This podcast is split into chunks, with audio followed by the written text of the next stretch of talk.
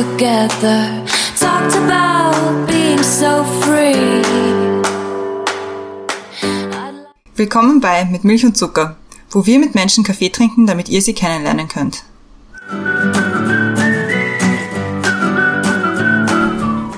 Willkommen zurück bei Mit Milch und Zucker. Neue Woche, neue Folge. Mein Name ist Christiane. Im Zoom-Fenster über mir ist die Brenda. Hallo Brenda. Hallo Christiane. Schön, dass wir wieder aufnehmen. Unsere heutige Gästin nehmen wir jetzt auf und zwar ist das die Ella im Hallo. Fenster unter mir. Hi. ich freue mich besonders, dass du heute bei uns bist, weil wir haben vorher gerade geredet. Wir kennen uns aus Schulzeiten und zwar way, way back. Wir waren in einer Parallelklasse in der Volksschule und dann gemeinsam noch in der Unterstufe in einer Klasse und das ist schon sehr, sehr lange her. Aber das, sehr lange. Ja. aber es freut mich umso mehr, dass, du, dass wir heute einen kleinen Catch-up haben können. Worum soll es gehen? Also warum, wer, wer bist du überhaupt und warum wollen wir mit dir reden? Deswegen mache ich kurz deine Vorstellung. Du bist selbstständig als Sprecherin tätig, 29 Jahre. Und da haben wir auch vorher kurz angesprochen, wir werden uns bemühen, heute besonders schön zu sprechen, weil es ist sehr intimidating, wenn man mit jemandem spricht, der professionell spricht. Und wir machen das eher so nicht sehr professionell. Und deswegen, ja, werden wir mal sehen, wo es so hingeht. Wir werden, glaube ich, auch ein bisschen drüber reden, über deine Zeit in Italien, was du dort gemacht hast, wie du zu diesem Job gekommen bist, den du jetzt machst. Und über andere Dinge, die jetzt die Brenda näher erklären wird. Also unser Thema für heute ist Voice-Over, anderen eine Stimme geben. Wir haben als unseren Leitsatz, wir wollen denen eine Stimme geben, die sonst nicht gehört werden. Du gibst der Sprecherin Dingen, Personen tatsächlich deine Stimme, aber auch immer einen, eine andere. Wir wollen mit dir darüber sprechen, wie du deine Stimme gefunden hast, warum du sie herborgst und wie der Weg in diesen seltenen Beruf war. Also das haben wir uns überlegt, dass wir mit dir heute sprechen wollen und wie immer sprechen wir gerne mit dir, worüber du gerne sprechen möchtest. Wir fangen wie immer an mit den Questions to go und die Christiane hat die erste. Genau. Bist du bereit? Ich bin bereit. Sehr gut. Radio oder Fernsehen? Fernsehen. Als Kind wollte ich werden. Sängerin. Mein liebster Geruch ist Zu Hause. Der beste Ratschlag, den ich je bekommen habe, ist. Lern dich selber kennen. mein Vorbild ist Die Frauen in meinem Leben. Am besten entspanne ich bei. Uh, einem Glas Wein. Großstadt oder einsame Insel? Großstadt. Danke sagen möchte ich. Den Frauen in meinem Leben. Und wie trinkst du deinen Kaffee? Gar nicht. Ich trinke keinen Kaffee mehr. Also zumindest seit ich das beruflich mache, versuche ich wirklich nur ab und zu Kaffee zu trinken und sonst Tee, weil das besser für die Stimme ist.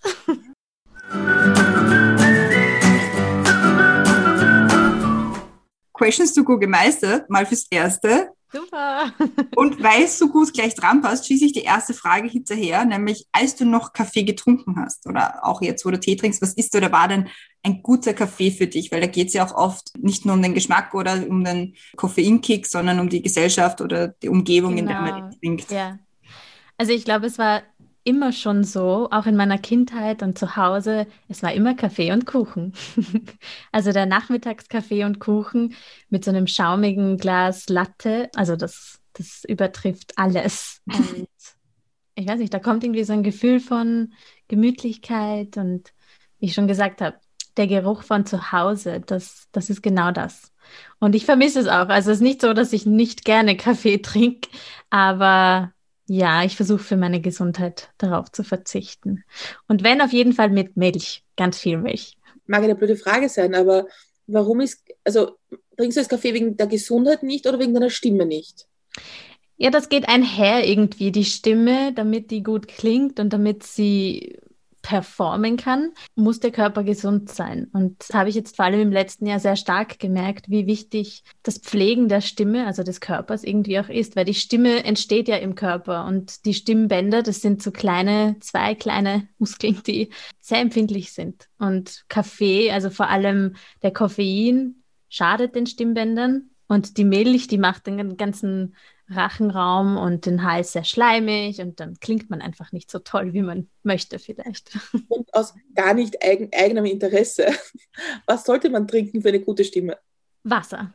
Also Wasser ist das A und O und am besten nicht kalt, nicht heiß, irgendwo in der Mitte und keine Zitrusfrüchte. Also ich habe früher so gern heißes Wasser mit Zitrone auch getrunken. Und, aber die Zitrusfrüchte sind auch nicht so gut für, für den Hals. Und sonst Tee, also Kräutertee am besten, also nichts, wo Koffein oder so drin ist. Aber ja, man verzichtet dann doch auf vieles, wenn man, wenn man erfolgreich sein möchte. Die Cassandra ist in der Einleitung schon angesprochen. Da hast du auch eine Zeit lang in Italien gelebt. Ja, Bella Italia. Und darf man dort sein, wenn man keinen Kaffee trinkt? Uh, da hast du vollkommen recht. Also das war schon sehr hart. Ähm, ich habe in der Zeit, als ich in Italien war, nicht als Sprecherin gearbeitet, sondern als, als Theaterpädagogin. Und da war es mir doch eher erlaubt, noch ein bisschen mehr Kaffee zu trinken. Aber selbst da, also die Italiener sind, wie soll ich sagen, sehr spezifisch mit ihrem Kaffee. Also wenn man, wenn man nach 10 Uhr noch einen Milchkaffee trinken möchte, uh, da wird man dann schon ein bisschen komisch angeschaut. Aber der Kaffee ist hervorragend in Italien. Also ich habe, seitdem wir umgezogen sind letztes Jahr zurück nach Österreich, leider keinen so guten Kaffee getrunken wie in Italien das ist total witzig. Es gibt ganz viele Leute, die bei uns eben erzählen, so dieses nach Italien fahren und gleich auf, über die Grenze bei irgendeinem Autogrill irgendwo mhm. mal irgendwie den ersten Espresso reinstellen, ist halt das so ein ganz tolles Erlebnis. Und ich weiß nicht, ob das für uns auch das mit zu tun hat, dass es irgendwie Urlaub ist. Das kann sein. Es ist einfach auch die Leichtigkeit, die die Italiener ein, einfach ausstrahlen, indem sie ihren Kaffee machen, wie sie ihn machen, wie sie ihn genießen und der Alltag, der da dahinter steckt einfach. Und ganz ehrlich, dieser Autogrill-Kaffee, der ist auch sehr gut. Also im Gegensatz zu vielen Tankstellen-Kaffee in Österreich. Aber jetzt fangen wir mal von vorne an. Wie bist du überhaupt dazu gekommen, als Theaterpädagogin nach Italien zu gehen? Ich denke mir, da ist sicher irgendwie vorher noch ein Weg gewesen. Puh, ja, da ist ein langer Weg. Mal sehen, wo ist überhaupt vorne? Weil ich glaube, überhaupt, um das zu erklären, wie ich da hingekommen bin, also ich habe in meiner Schulzeit, in der Oberstufe, meinen Mann kennengelernt, mit dem ich jetzt noch verheiratet bin. Und der hat mich dann nach Italien quasi mitgenommen.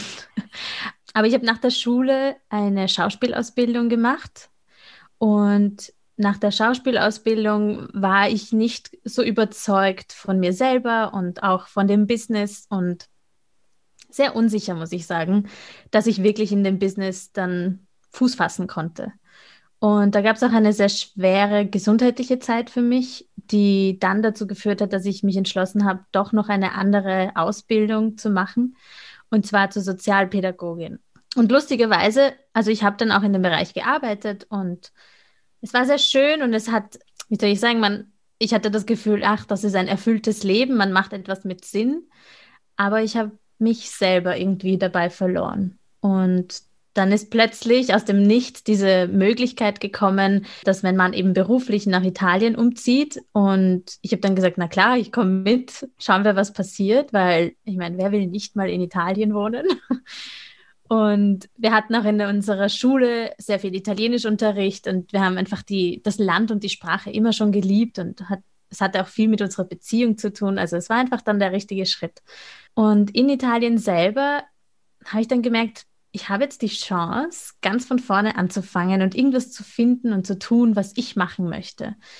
Und ja, und dann habe ich die Sozialpädagogik und das Theater und das Schauspiel vereint und habe zuerst freiwillig mit Kindern Theater gemacht und dann, ich weiß gar nicht, wie das entstanden ist, wurde ich auch dafür bezahlt und durfte selbstständig Kurse anbieten und und das alles auf deutscher Sprache. Also ich, ich, ich kann gar nicht erklären, wie alles sich so gefügt hat.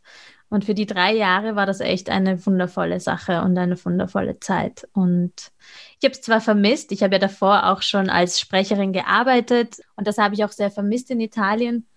Aber ja, man entwickelt sich irgendwie weiter mit all den Herausforderungen, die man bekommt. Und es war eine schöne Zeit. Und ich habe das Gefühl, für die Kinder auch irgendwie, dass sie was anderes erleben als nur Schule. Und ja, ich, ich fand eine tolle Bereicherung und hat, hatte nie eigentlich damit gerechnet, dass ich in dem Bereich auch selbstständig sein werde. Warst du dann in Italien auch selbstständig oder warst du da? Ja, ich war so wie freiberuflich, Okay. auf Werkvertrag, so ähnlich. Ja. Okay. Also nicht ganz so richtig selbstständig mit, ich melde mein, mein Unternehmen an und so. Aber trotzdem, alles selber gemacht, selber geplant, auf mich selbst gestellt, was Versicherung und, und andere Dinge auch angeht. Und ja, Da stelle ich mir aber vor, dass es in Italien ein bisschen schwieriger ist als bei uns, dass es nicht ganz so organisiert ist. da liegst du nicht falsch. Also ich dachte ja immer, dass Österreich so das Land der Bürokratie ist, aber in Italien, ich will gar nicht die Italiener so schlecht machen, aber es stimmt schon, ja. Also Bürokratie und das Tempo und man ist einfach nicht wichtig. Egal, wie oft man anruft, egal, was man alles versucht, gerade wenn man dann nicht die Sprache spricht, dann darf man sich hinten anstellen. Also es war nicht so einfach, das stimmt. Ich hatte auch vor, eigentlich mich vollständig selbstständig zu machen, aber es war dann einfach zu teuer und zu kompliziert. Und da muss man schon sagen, in Österreich wird einem das recht leicht gemacht, dass man sich selbstständig machen kann, Mhm. zumindest am Anfang. Also ich, ich war ein paar Mal in Mailand, aber ich habe Mailand immer sehr untypisch für Italien gefunden. Weil Mailand doch eher so eine Businessstadt ist und Ja, ja. Das stimmt auch. Auch die Italiener selber sagen, dass Mailand so das Mhm. oder die europäischste Stadt in Italien ist. Sie ist auch super international. Also all unsere Freunde waren international. Wir hatten Freunde aus Deutschland, aber dann aus Spanien und aus Brasilien und aus Mexiko und aus Kanada. Und also wir waren so ein Mischmasch an Menschen, sehr viele Expats, so wie wir dann eben waren. Und das macht es aber trotzdem auch sehr interessant. Und der Flair, der italienische, der geht deswegen nicht verloren. Er ist natürlich im Süden etwas stärker. Mhm. Also wir waren auch sehr viel unterwegs in Italien, Urlaub machen und besuchen. Und natürlich, die südländischen Italiener haben noch viel mehr Temperament und das Essen ist auch ganz anders. Aber wir haben es sehr genossen. Also im Gegensatz zu Österreich ist Mailand schon auch sehr italienisch. Ja. Und wann seid ihr zurückgekommen jetzt genau? Wir sind 2020, Anfang 2020 zurückgekommen. Also vor der Corona-Krise. Richtig genau so, dass wir, also eigentlich haben wir noch Weihnachten 2019 sogar schon in Wien gefeiert Okay. und dann sind wir eben in unsere neue Wohnung gezogen und das und dann plötzlich zwei Monate später im Lockdown gewesen. War das von vornherein so geplant, dass es drei Jahre Italien sind und dann wieder Retour? Nein, es waren eigentlich zwei Jahre geplant. Und nach den zwei Jahren habe ich aber gesagt, naja, jetzt waren wir zwei Jahre für dich da, jetzt will ich ein Jahr auch für mich da sein. also ja, es war dann spontan, dass wir gesagt haben, wir bleiben einfach noch ein Jahr, weil es uns so gut gefallen hat. Vermisst du Italien jetzt?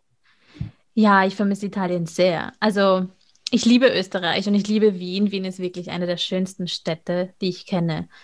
Aber das, was mir fehlt an Italien, ist eben diese, die genannte, eben was ich auch vorher gemeint habe, dieses, das Leben ist leicht. Und man merkt das nicht nur in den Menschen selber, sondern einfach auch, wenn du auf die Straße gehst. Jeder ist laut und redet.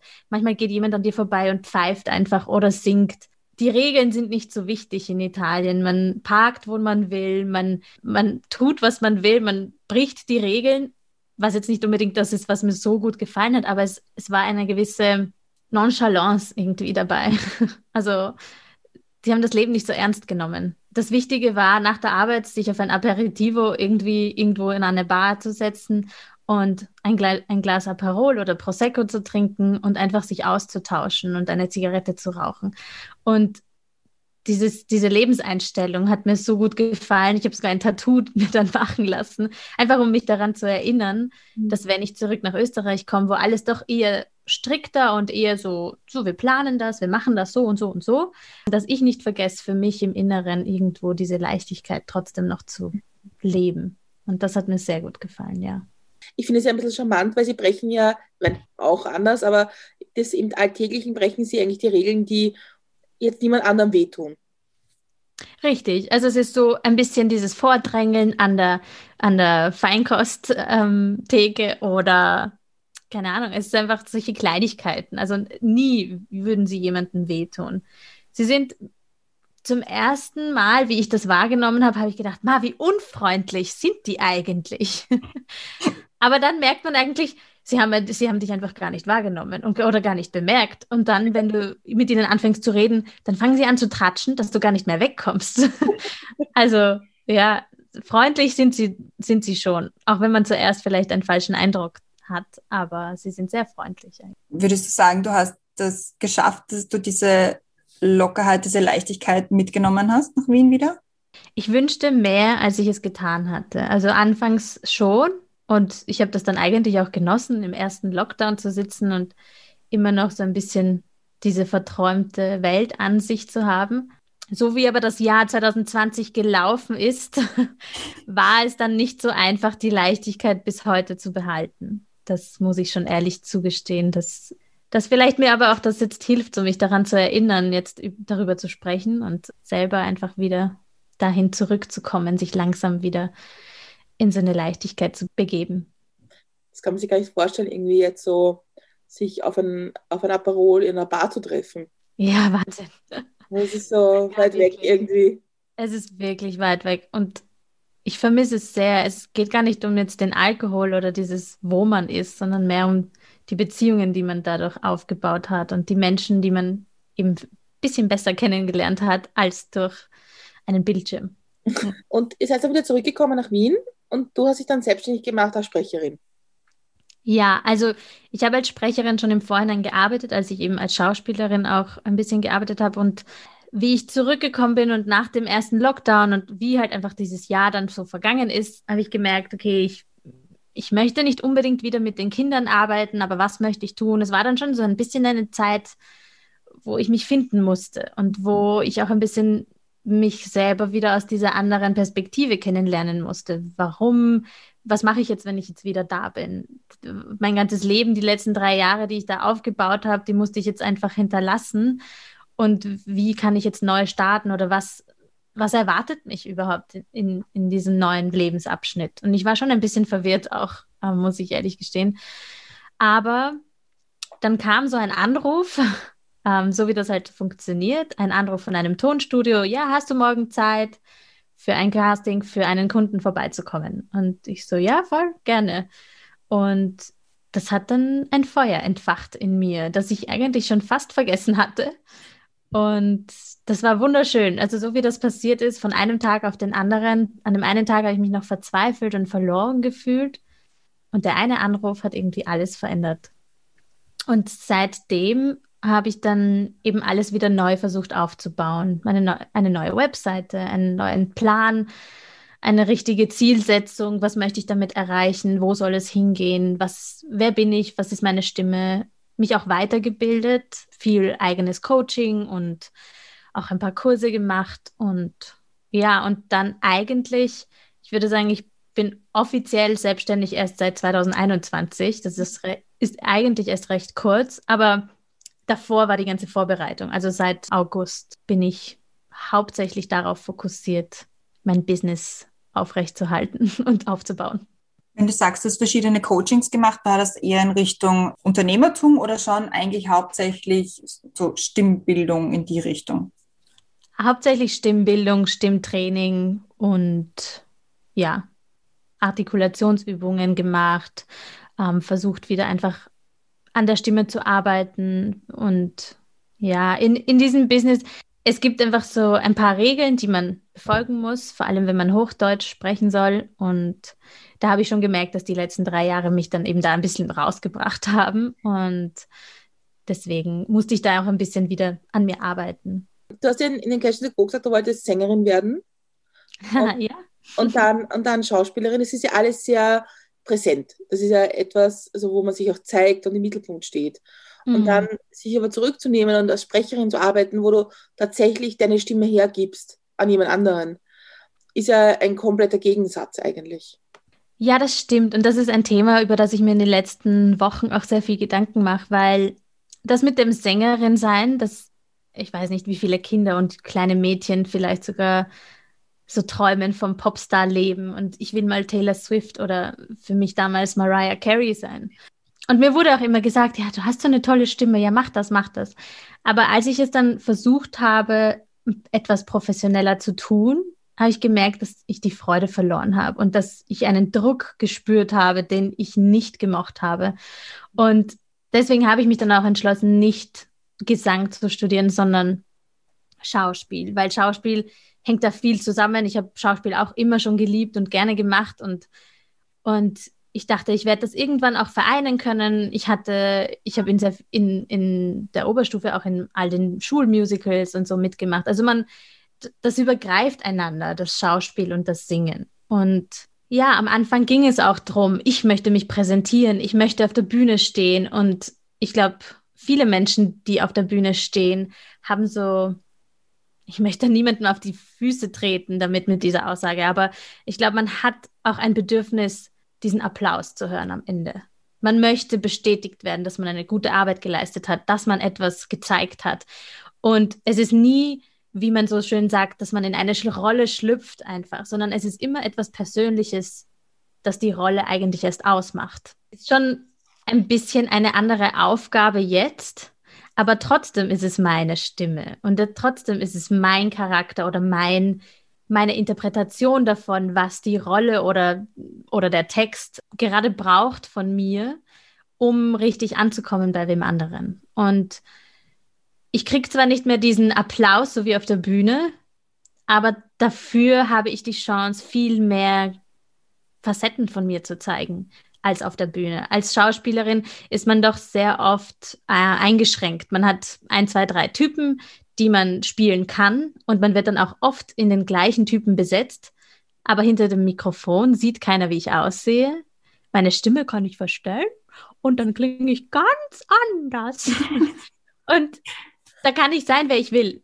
Da kann ich ein, ein 15-jähriger Junge sein und ich kann aber auch eine 30-jährige Frau sein. Und ich glaube, das ist das, was es so spannend macht und auch viel mehr Spaß macht irgendwie ich stelle mir das ist nicht lustig vor, wenn man sich jetzt verschiedene Charaktere überlegt und sich dann gleich mit überlegt, okay, wie würde der klingen? Und dann auf einmal, und dann übt man das und dann klingt man ganz anders, als man normalerweise klingt. Und da, wie, wie gehst du da ran, dass du jetzt sagst, okay, ich glaube, derjenige oder diejenige, die klingt so?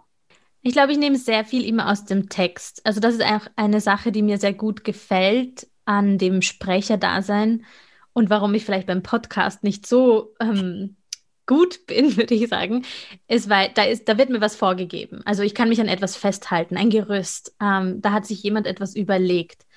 Und ich nehme den Text her und bereite einen sogenannten Kosmos her. Also wer ist diese Person? Natürlich kommt es drauf an. Also für eine Werberolle würde ich das jetzt nicht unbedingt machen, weil die sind recht kurz und da muss man dann einfach nur rüberbringen, was, was man verkaufen möchte. Aber wenn es jetzt um eine spezielle Charakter geht und ja, da, da gehe ich dann sehr viel drauf ein. Der, der das geschrieben hat, was hat er sich dabei gedacht? Was könnte da die Beziehung sein zu dem, zu dieser Geschichte? Woher kommt er? Was hat er schon erlebt? Ähm, ja, dieser Mensch dieser fiktive Mensch hat ja dann auch irgendwelche Facetten oder irgendwelche Erlebnisse gehabt, die einen prägen. Und, und da kommt man dann irgendwann dazu, zu sagen, naja, wenn er das erlebt hat, dann wird er wahrscheinlich eher eine krächzende Stimme haben. Oder wenn er das erlebt hat, dann wird er eher langsam reden. Und ja, oder sie natürlich. Meistens spricht man seinem Geschlecht entsprechend, aber oftmals auch nicht. Also gerade so Teenager oder Charak also so Zeichentrickfiguren, da überschneiden sich die Geschlechter und finde ich aber auch cool. Das macht alles noch viel spannender. Wie hast du bemerkt, dass deine Stimme, das klingt jetzt vielleicht komisch, mehr ist als nur deine Stimme, sondern dass da viel mehr Facetten da sind? Das ist eine gute Frage. Ich war immer fasziniert vom, von der Arbeit anderer Schauspieler. Und vor allem, wenn man sich eben Serien oder Filme anschaut, habe ich immer eigentlich wissen wollen, wer ist eigentlich der Schauspieler. Also ich habe mir dann immer Interviews oder solche Dinge angeschaut, damit man den Schauspieler ein bisschen in seiner normalen Atmosphäre, in seinem normalen Ding halt auch sieht. Und ich fand das so spannend, wie sie sich durch so viele verschiedene Dinge verändern konnten und eigentlich eine Geschichte, die nicht ihnen gehört hat, so transportieren können. Mhm. Und das hat mich irgendwie dazu gebracht, das zu imitieren. Das bedeutet, ich bin vor einem Fernseher gesessen und habe versucht, das, den Klang oder die Lage der Stimme, die, die einfach, wie das so insgesamt geklungen hat, versucht nachzuahmen. Und da habe ich dann gemerkt, ah, ich, irgendwie kann ich das. Ich kann zwar nicht alle Menschen nachmachen und äh, quasi so, ah, mach, mach doch den, mach doch den, das funktioniert jetzt nicht so bei mir. Aber wenn ich mich mit jemandem beschäftige und den und mehrere Aufnahmen von dem anhöre oder von ihr, dann, dann höre ich so Feinheiten. Das kommt sicher auch vom Singen und von diesem, von dem Klang, dass für mich der Klang so faszinierend ist. Und ja, das ist dieses am Imitieren und Schauen und, und irgendwann mal hat mir jemand gesagt, ja, das, das, das bist ja gar nicht du in einer Aufnahme. Sage ich, doch, doch, das bin ich. Aber das ist, ich finde, das ist genau das Faszinierende dabei, dass jemand dann plötzlich was anderes erleben kann, das ich anbiete. Ich, ja, ich weiß nicht, habe ich jetzt deine Frage beantwortet? Ja, ja, doch, doch. also ich glaube, die Medienwelt hat sich ein bisschen verändert, so dass, dass also man, es gibt viel mehr im Angebot als Fernsehen und Radio. Ja? Weil wir hören mhm. alle Podcasts und, und Hörspiele und Audiobücher, mhm. wo es ja viel mehr um Stimme geht.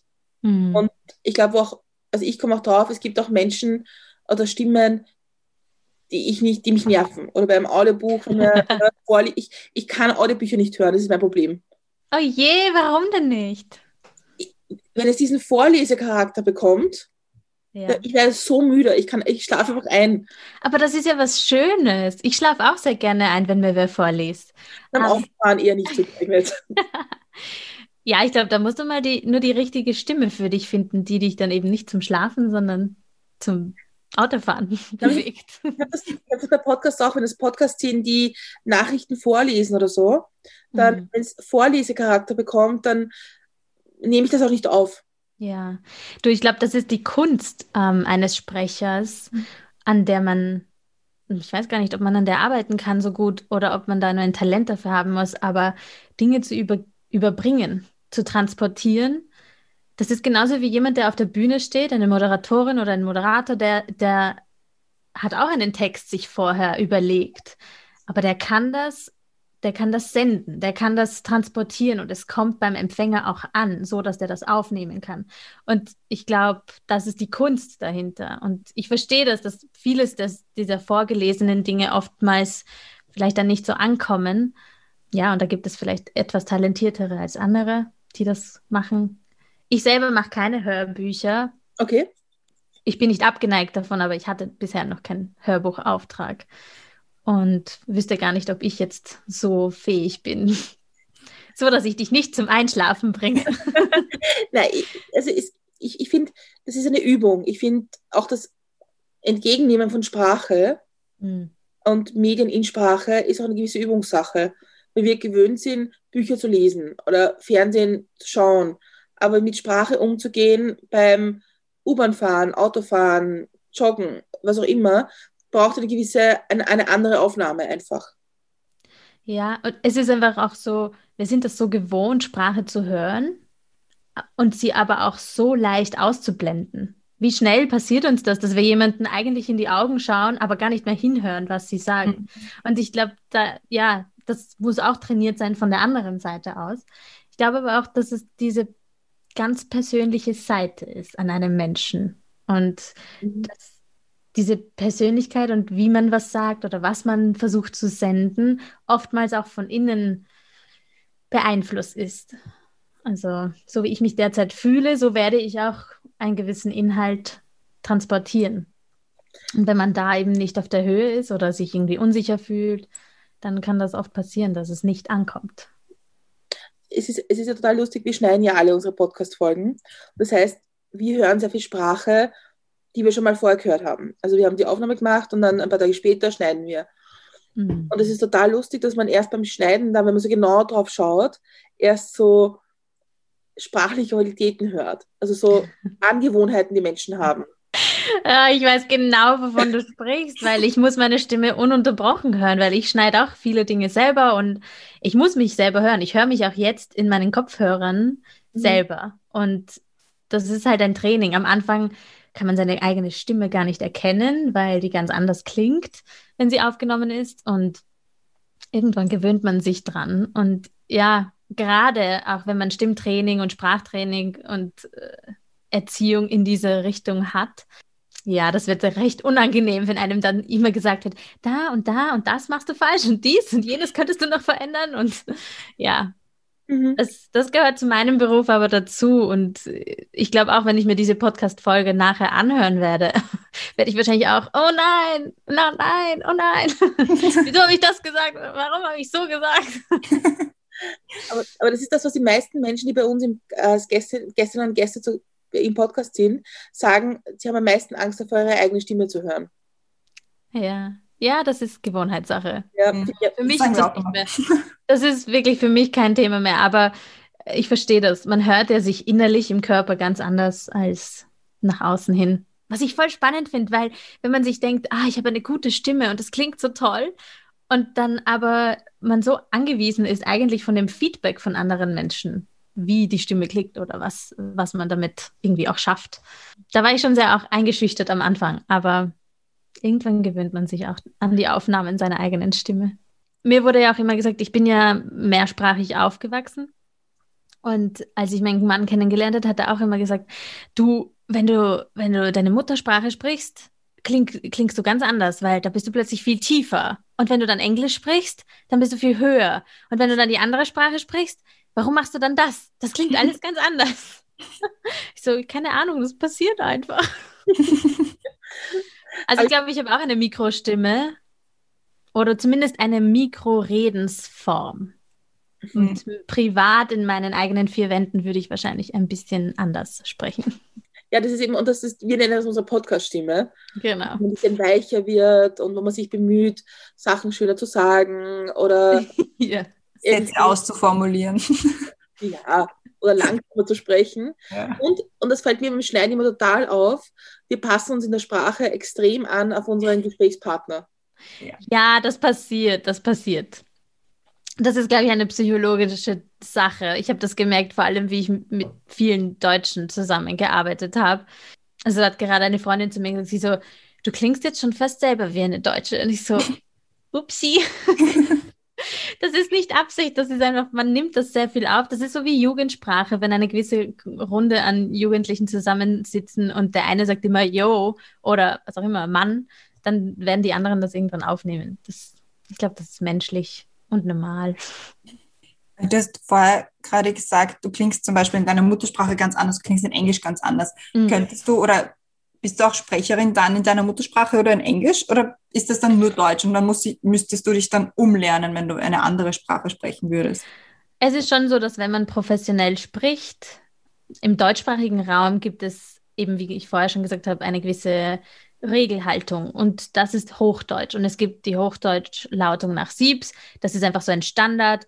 Wenn man nach Hannover zum Beispiel fährt, dort reden alle so, ganz normal. Und das ist ihre Sprache, ihre Alltagssprache, aber das ist das Ähnlichste an, an dem Hochdeutsch. Ich versuche immer wieder Hochdeutsch zu sprechen und es klingt vielleicht für euch wie Hochdeutsch, aber ich habe ja selber auch Wiener und äh, dadurch, dass ich eben mit Rumänisch und Griechisch aufgewachsen bin und das Österreichische da irgendwie im Mix drinnen ist, also ich klinge natürlich jetzt auch nicht vollkommen Hochdeutsch, so wie es klingen sollte, wenn ich ein Hörbuch vorlese oder ähm, wenn ich eine Werbung oder einen Charakter spiele.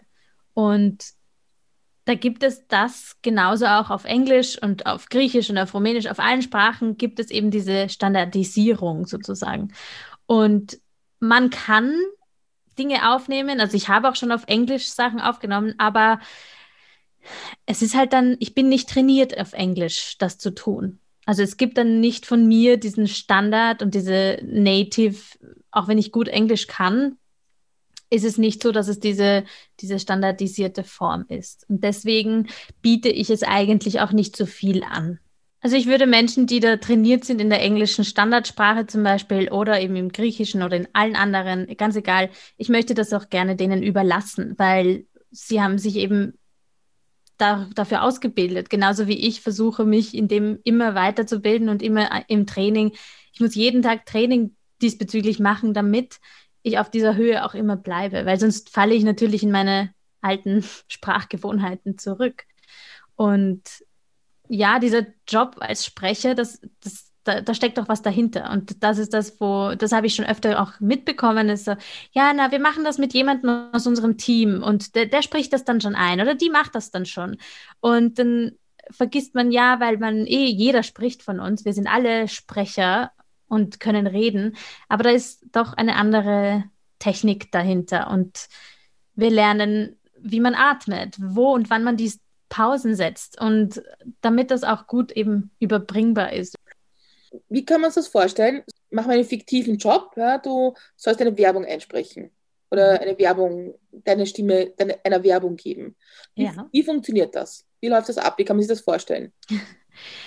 Also ich habe ja vorher schon erzählt, dass äh, man kriegt einen Anruf von einem Tonstudio, bei dem man schon in der Sprecherkartei gespeichert ist. Das heißt, man hat schon Demos hingeschickt oder mit denen schon mal zusammengearbeitet und die kennen die Stimme und die sagen, ah, wir haben da einen Kunden, zum Beispiel irgendeine Werbeagentur, die für eine Firma eine Werbung machen möchte. Und wir glauben, dass du da gut drauf passt, auf diese Werbung. Und dann wird man dem Kunden quasi fiktiv vorgestellt, indem der die Demos oder alte ähm, Jobs eben anhören darf und sagen kann, ja, die Stimme mag ich, können wir die mal hören oder können wir die einfach gleich buchen?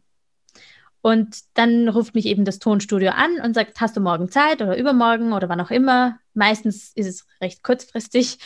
Und dann geht man ins Studio und ist 10, 15 Minuten, je nachdem, wie lange das Projekt ist dort dann nimmt man das ein paar Mal auf. Üblicherweise, wenn das eben so eine Werbung sein soll, ist jemand von der Werbeagentur da, damit der ein bisschen Regie geben kann. Und ja, der, die, der oder die sagt dann, bitte ein bisschen aufgeregter oder bitte etwas langsamer oder bitte nicht so schrill oder ja, alles Mögliche an Regieanweisungen. Und am wichtigsten ist die Zusammenarbeit mit dem Tontechniker, also mit demjenigen, der da dahinter steckt. Den hört man dann auch in seinen Kopfhörern und der sagt dann einem, meistens sind es Männer übrigens, kannst du das, äh, kannst du das Tempo reduzieren um 20 Prozent, kannst du dies oder jenes noch tun und bitte da auf Punkt sprechen, was auch immer. Also da gibt es so viele Anweisungen. Und ja, meistens dauert das eine halbe Stunde oder so für einen klassischen 20 Sekunden Werbe, Radiofunk, Werbespot. Und dann geht man wieder. Und dann schickt man irgendwann dem Tonstudio eine Rechnung und sagt, bitte mein Geld. und das war's. Und irgendwann hört man dann vom Tonstudio wieder zurück. Übrigens, deine, die Werbung, wo du mitgesprochen hast, läuft gerade im Radio und hier ist die Datei, damit du es auch persönlich hast. Meistens ist das so die einfachste Variante, die schnellste. Und also, da gibt es aber auch ganz viele andere Arten von Projekten. Viele Dinge, so wie ich, ich mache sehr viel zu Hause in meinem eigenen Studio, weil ich sehr viele Privatkunden, also eher in diesem Bereich tätig bin.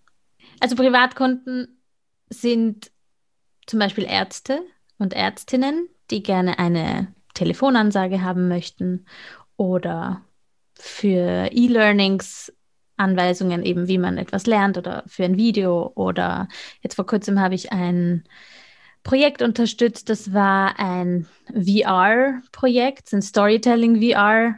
Und da habe ich einen Charakter drin gespielt. Und ja, das meiste, das meiste ist immer so, kannst du das machen? Bis morgen kannst du das machen äh, bei dir zu Hause, weil wir haben irgendwie kein Budget oder das ist zu, das ist zu aufwendig, zu einem Tonstudio zu gehen. Und das ist es auch. Also ein Tonstudio, das sind sehr hohe Kosten. Dafür hat man natürlich auch eine ganz andere Qualität, wenn man das tut. Aber es gibt einfach kleine Kunden, die möchten dann einfach direkt etwas von mir persönlich haben und die verlangen dann auch nicht so viel drumherum, Krimskrams. Es ist ein bisschen aufwendig für mich, muss ich sagen, weil ich muss dann natürlich schneiden und bearbeiten. Manchmal habe ich auch einen Tontechniker-Freund, den ich eben bitte, dass er für mich die Postproduktion macht. Aber so ungefähr sieht mein Alltag aus? Du hast jetzt vorher gerade gemeint, die Tontechniker sind meistens männlich. Wie schaut das prinzipiell in der Branche von Sprecherinnen und Sprechern aus? Gibt es da mehr Frauen oder mehr Männer, die das machen? Also ich würde euch mal gerne empfehlen, den Radio im Auto aufzudrehen und einfach mal hinzuhören. Es sind leider mehr Männer als Frauen. Grundsätzlich, glaube ich, gibt es viele Frauen, die es gerne machen wollen würden, aber die Kunden möchten gerne oft Männer haben. was ja ein eigenes Thema an sich ist und schade ist. Und das Einzige, was ich sagen kann, ist, es liegt in den Händen derjenigen, die die Werbung pitchen auch oder die Kunden eben, die dann auch äh, gewisse Anforderungen haben, zu sagen, naja, wir wollen jetzt mal nicht die typische tiefe, weiche, männliche Stimme haben, sondern vielleicht auch mal eine Frau als Verkaufsstimme. Aber da liegt ja, da liegt so viel Geschichte und so viel Psychologisches dahinter, dass, ja, das ist ein eigener Podcast. Wahrscheinlich. Sehr spannend, wenn man sich anschaut, so, so Navigationssysteme oder diverse Siris oder wie sie alle heißen, Alexas oder so weiter. Würde mich interessieren, wie da die Aufteilung ist, wo die Leute aussuchen können, ob sie eine männliche oder weibliche Stimme haben. Das wäre spannend zu wissen, das weiß ich leider selber auch nicht. Ähm, ich selber versuche, alles auf weibliche Stimmen umzustellen, weil aufgewachsen bin ich dann selber ja auch ein bisschen in so einem kon konservativen Haushalt und, und der Mann, der Mann sagt, wo es lang geht und so weiter. Wobei es dann letztendlich gar nicht so war in unserer Familie. Aber man, ich weiß nicht, man kriegt das einfach so mit, so, ja, die Männerstimme ist so beruhigend und die Männerstimme hat was zu sagen und, und es ist oft dann so, haben Frauen nichts zu sagen oder warum wird die Frauenstimme so dämonisiert oder warum wird sie so, ach, sie ist so schrill oder zu nervig oder das stimmt überhaupt nicht. Findet ihr meine Stimme nervig? Überhaupt nicht. Ich hoffe nicht, dass jetzt die ganzen Kommentare kommen und so. Ja, oh ja, doch. Ich glaube, es liegt auch, auch ein bisschen an uns Frauen, da das in die Hand zu nehmen und zu sagen, ich will aber auch eine Frau hören, weil ich merke eben genau das, dass ich selber in dem war, dass ich gesagt habe, nein, aber das klingt viel besser, wenn das ein Mann sagt. Also wie oft mir das passiert ist, dass ich mir gedacht habe, na ja, aber weiß ich nicht, die Werbung für XY, das klingt schon gut, wenn das ein Mann macht. Und da muss man sich selber dann irgendwie so, warum eigentlich? Also sich ein bisschen damit beschäftigen, warum man das glaubt oder woher das kommt. Und ja, ich, ich glaube, da haben wir noch ein bisschen Arbeit vor uns. Ja. Ich habe jetzt die zweite große Frage für dich und die finde ich extrem spannend bei dir, nämlich aus ganz egoistischen Gründen. Ja. Und zwar, was kann man von dir lernen? Oh, wow.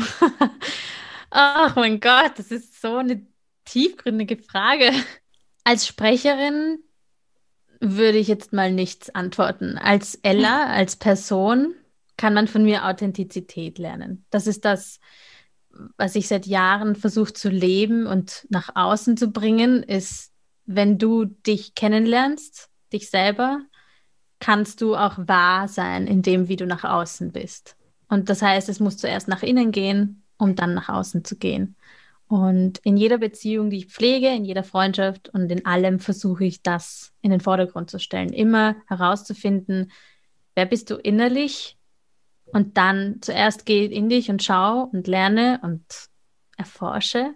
Und dann kann, kannst du nach außen gehen. Und ich bin gerne derjenige oder diejenige, besser gesagt, die da hilft, dass, dass du da hinkommst. Oh Gott, ich weiß gar nicht, ob man das wirklich von mir lernen kann, aber ich hoffe. Ich glaube schon, weil ich glaube, es ist auch, man muss um anderen Dingen, anderen Menschen, anderen Sachen die Stimme geben zu können, muss man auch selber wissen, was ist meine Stimme und was will ich ja. davon hergeben und was will ich eigentlich nur für mich behalten. Und ich glaube, das kann man schon ganz gut umlegen auf das Ganze. Ja, also ich glaube auch dieses, die Stimme hergeben, das funktioniert auch nur, wenn man seine eigene Stimme wertschätzt. Und wenn man weiß, ich habe eine Stimme und ich kann ich kann sie beeinflussen, ich kann sie verändern, also jetzt auch metaphorisch gesprochen. Ich kann meine Stimme geben, ohne sie loslassen zu müssen, ohne mich im Stich lassen zu müssen. Und vor allem durch den Beruf lerne ich das jetzt tagtäglich. Also ich glaube, das ist nie ein Prozess, der beendet ist, sondern man muss sich da auch immer wieder zurückerinnern und, und weiterentwickeln. Und du hast vorher gesagt, du, du trainierst auch deine Stimme jeden Tag und übst und so. Was sind so und da kommt das Egoistische, weil es ist halt, wenn wir Podcast aufnehmen und ich meine, natürlich haben wir uns da, ist auch ein gewisses Training dabei nach zweieinhalb Jahren, aber wie kann man die Stimme trainieren? Für Menschen, die uns jetzt zuhören und sagen, okay, ich habe auch Angst davor, öffentlich zu sprechen oder so, da hilft natürlich, sich verlassen zu können auf die Stimme. Was sind da so Tipps, die du geben kannst? Was mhm. kann man mhm. da von dir lernen? Mhm. Wow, also man könnte eine ganze Masterclass über solche Dinge machen. es gibt so viel, dass ich selber erst auch dieses Jahr gelernt habe und ich muss hier auch dazu sagen, das kommt jetzt nicht alles von mir und was ich mache, sondern das habe ich selber woanders gehört oder gelernt. Ich glaube, eines der wichtigen Dinge, an das, an dem arbeite ich auch selber gerade, weil ich ein bisschen mich überanstrengt habe die letzten paar Monate, ähm, ist Atmung. Kommt viel auf Atmung an. Und da können natürlich die professionellen Trainer mehr dazu sagen, aber es geht viel um die Zwerchfellatmung und Bauchatmung sozusagen. Wenn man die beherrscht, dann kann man in vielen Situationen die Stille und Ruhe bewahren. Und ich merke das selber, dass wenn ich mich anstrenge und nervös bin, da, da, reagiert der Körper einfach. Und die Stimme ist so, das gibt es sofort her. Also die Stimme entlarvt uns alle sofort, wenn wir nervös sind. Wir fangen an zu zittern und die Stimme wird ganz flach oder ganz, ganz quietschig oder was auch immer. Und da kommt dann die Atmung ins Spiel. Und wenn man es schafft, also meditieren ist etwas, was ich erst vor kurzem angefangen habe und auch noch nicht ganz konsequent bin damit, aber soweit ich das mitbekommen habe, da lernt man einfach sehr genau auf den Atem zu hören und auch zu verstehen, ich brauche das. Ich brauche viel mehr Sauerstoff, als ich mir zugestehe. Und ja, und einfach auch den Körper zu entspannen. Das ist etwas, was mir sehr schwer fällt. Also wir haben alle Stress im Alltag, wir kennen das und wir können es nicht so leicht loslassen. Ich glaube, die Techniken entwickeln, irgendwie seine Muskel zu entspannen im Körper. Und da spreche ich jetzt auch zu mir selber, weil ich merke schon jetzt, wie angestrengt ich eigentlich drücke und spreche und weil ich auch selber nervös bin, na klar. Und aber da gilt es dann, okay, Schultern runter, einmal in den Bauch, groß, Luftballon einatmen und dann mal in Ruhe ausatmen, sich Zeit nehmen. Und das ist so das A und O, würde ich mal sagen, von dem, was man braucht. Und dann sonst einfach aufwärmen, trainieren, was man braucht. Also ich glaube auch, jeder Mensch ist anders, jeder braucht auch andere Dinge, um, um bereit zu sein, zu sprechen. Also am liebsten, ich mache ja am liebsten Tonleitern, ich singe ja auch ganz gerne und ich mache gerne Tonleitern und mache diesen klassischen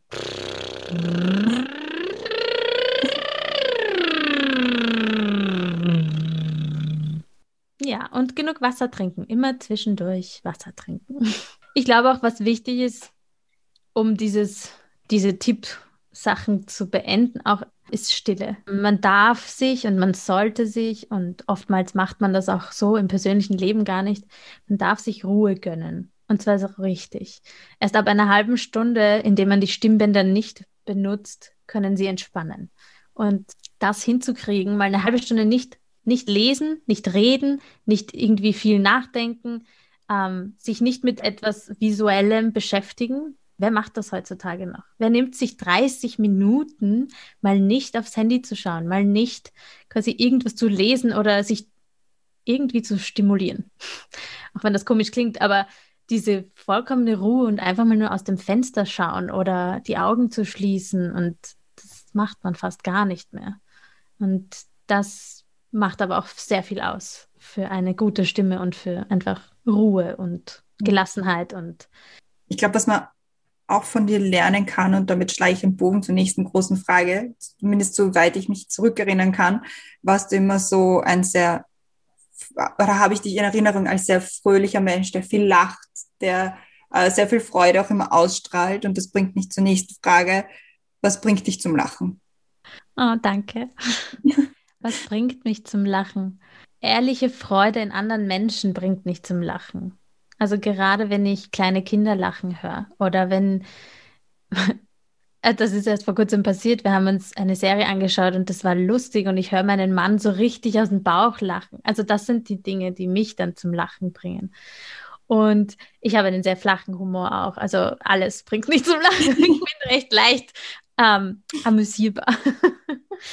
Aber grundsätzlich, ja, die Tatsache, wenn man sieht, dass Menschen auch kurzzeitig vergessen und ihre Sorgen oder ihre Welt und alles vergessen, weil etwas gerade lustig war und sie sich voll abbecken. Deswegen. das mag ich sehr. Und danke für das Kompliment. Ich finde das sehr schön zu wissen, dass ich jemanden so in Erinnerung geblieben bin. Doch, doch. Also es ist, in, meiner, in meiner Erinnerung ist das, ist das so, dass du irgendwie immer diejenige warst, die, glaube ich, am meisten gelacht hat. Ich weiß nicht, woher das kommt, aber in meiner Erinnerung ist es definitiv so, dass, dass du diejenige warst, die am meisten gelacht hat. Mhm. Und die damit nämlich dann auch die anderen immer angesteckt hat. Mhm. es passiert. Ich kann einfach gar nicht anders. Das ist mein, so wie mein Gesicht geformt ist, lache ich sehr viel. Jede Bewegung in meinem Gesicht macht ein Lächeln. Damit habe ich jetzt die letzte Frage in diesem Teil. Und zwar reisen wir gemeinsam in die Zukunft. Es ist das Jahr 2026. Und was ist im besten Fall in den letzten fünf Jahren in deinem Leben passiert? Das überrumpelt mich fast. ich hoffe, dass in den letzten Jahren ich nicht nur beruflich weiterkomme, sondern auch persönlich. Und ich gelernt habe, mehr mich auf mich selber auch zu verlassen. Also in jeglicher Hinsicht meines Lebens. Dass ich gelernt habe, dass ich nicht Bestätigung von anderen brauche, dass ich stark bin, dass ich, ähm, dass ich Dinge schaffe, auch wenn ich mich selber, auch wenn ich es mir selber eigentlich gar nicht zutraue. Und, und vielleicht auch würde ich mich freuen über eine neue Rolle als Frau, vielleicht als Mutter in fünf Jahren. Ähm, Wäre auch schön. ja, für mich persönlich ähm, ist immer das Wichtigste, nicht stehen zu bleiben und ich hoffe einfach, dass ich, wenn ich in fünf Jahren auf jetzt zurückschaue, mir denke, boah, und das habe ich alles gemacht und das habe ich geschafft. Ja, cool. Ich bin stolz auf dich. Das will ich.